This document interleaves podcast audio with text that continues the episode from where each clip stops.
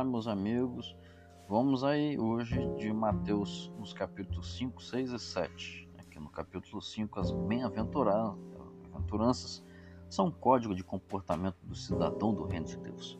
Para, para aqueles e aquelas que querem fazer parte da pátria celestial, Jesus Cristo exige humildade, sensibilidade, mansidão, justiça, misericórdia, pureza, calma, submissão e confiança. Todos esses elementos tornam possível o nosso papel de testemunhas de Deus, de tal forma que sejamos como sal, transformando a sociedade em que estamos, e que sejamos como a luz, iluminando as pessoas com o amor de Deus.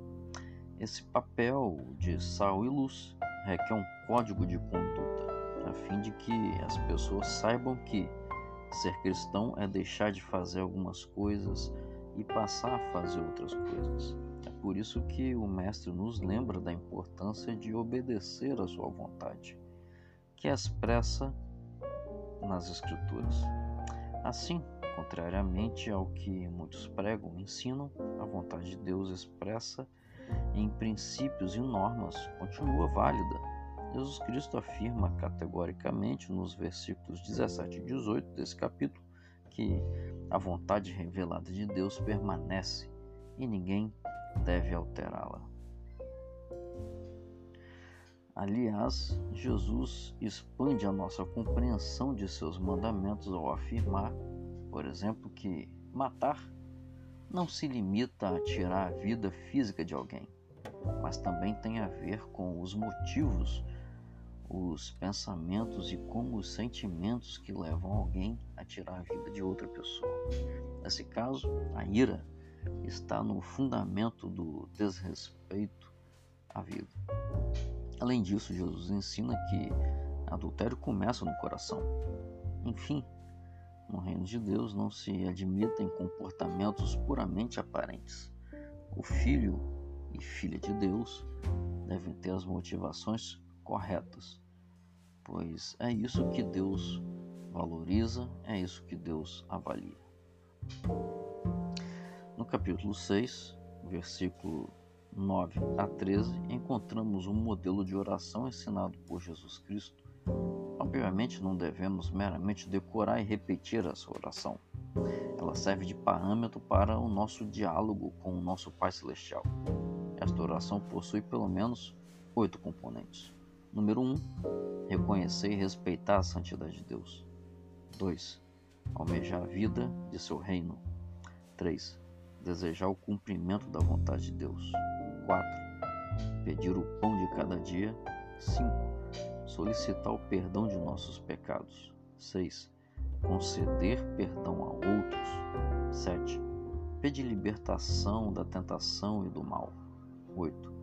Reconhecer a soberania de Deus. Leve em conta esses elementos quando for conversar com Deus. Algo que também precisa ser destacado é a orientação de Deus quanto às preocupações da vida. Seus conselhos são claros e práticos. Número 1. Um, nossas preocupações em nada ajudam na solução de nossos problemas e das nossas ansiedades. Número 2. Se Deus cuida das aves e das flores, Ele também vai cuidar de nós. Número 3. Se dermos prioridade à vontade de Deus em nossa vida, Ele vai cuidar daquilo que é necessário em nossa vida. Amigos, orientemos a nossa vida de acordo com as orientações de Deus.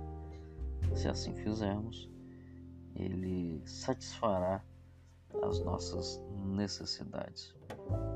Aqui no capítulo 7, há três orientações preciosas que merecem ser destacadas nesse capítulo. Número 1, um, não julgueis para que não sejais julgados. Verso 1, Aqui, Jesus não está dizendo que é errado praticar o julgamento crítico, que tem como objetivo identificar a verdade e o erro.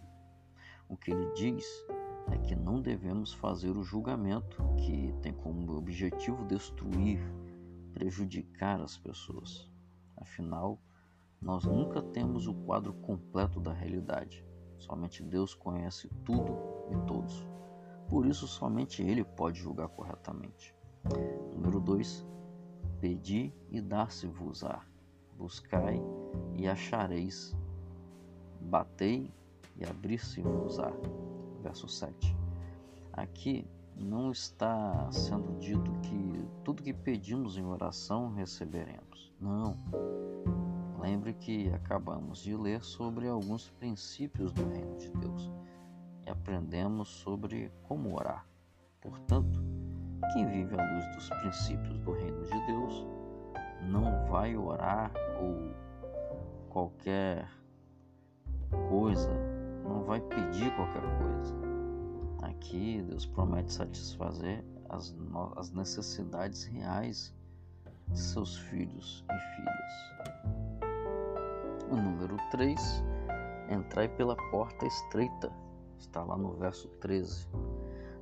Tudo que Cristo ensinou no Sermão do Monte, capítulo 5, 6 e 7, é algo altamente desafiador, pois tem a ver não apenas com exigências visíveis, mas também com as motivações interiores do coração.